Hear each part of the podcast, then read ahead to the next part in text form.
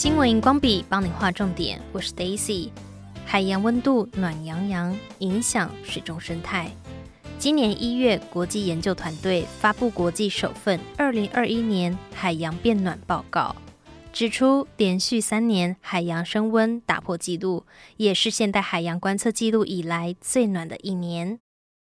据英国《卫报》指出，目前部分地中海地区的水域温度与往年相比升高了六度 C。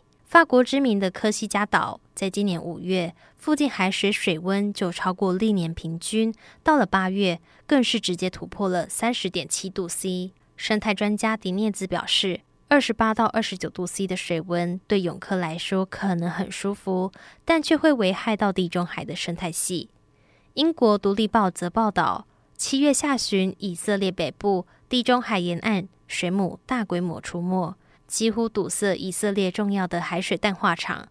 以色列在地科学协会指出，过度捕捞、农药使用都可能让水母增加栖地，甚至获得更多营养。梦幻漂浮景观隐藏海洋危机。今年五月，台南靠海处也出现成群水母，吸引民众前往朝圣。不过，看似华丽的景象。背后却显示海洋生态失衡。东华大学海洋生物研究所教授谢红燕表示，水母大量爆发是个大问题。他举三个例子：首先，渔业过度捕捞，造成天敌减少；第二是水质污染，导致浮游生物增生，增加水母食物来源；第三，全球暖化造成洋流改变，水母也顺着海流飘向各地。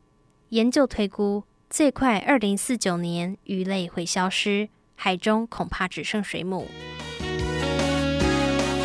新闻荧光笔提供观点思考。